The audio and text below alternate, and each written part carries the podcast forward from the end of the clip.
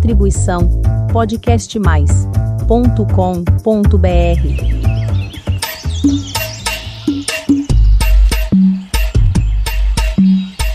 Hoje é dia de punk, planta alimentícia não convencional.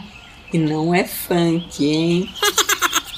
Por isso, a estrela da vez é ela. O que? Parece uma borboletinha? Mas não é. Ela é a trapoeraba. É, um nome bem diferente mesmo, qualquer um. Mas ela é linda, não é não?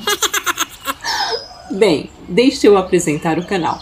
Este é o Jardinagem Simples Assim, um canal de podcasts que fala só sobre a vida das plantas. Também tem um e-book com o mesmo nome do canal, que pode ser acessado pela plataforma podcastmais.com.br. Meu nome é Helene Hipólito e ao meu lado está o qualquer um. e o assistente home office.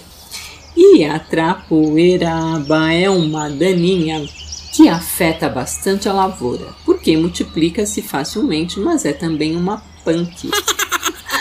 É, podemos comer as flores todinhas dela, qualquer um. Já as folhas precisam ser escaldadas e refogadas, porque são um pouquinho tóxicas. A trapoeiraba é originária da Ásia. Trata-se de uma herbácea, ou seja, seus caules têm uma consistência molinha e tenra. É conhecida também como olho de Santa Luzia. Fica bem como forração, chegando a ter 40 centímetros de altura. Apresenta folhas verdes, macias e com margens arroxeadas e onduladas. As flores parecem com borboletas mesmo e têm cores azul, roxa ou rosa. Ela, a trapoeiraba, gosta de solos mais encharcados e ricos em adubação. Entretanto, pode resistir a longos períodos de seca quando suas ramificações são deixadas no solo. Sim, qualquer um, as flores podem enfeitar bolos. Sim, elas são lindas, né? Boa ideia, qualquer um. Sabe, qualquer um, eu vou te contar uma coisa. O quê? O Jardinagem Simples Assim de hoje terminou.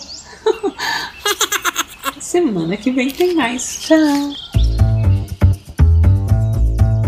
Distribuição podcastmais.com.br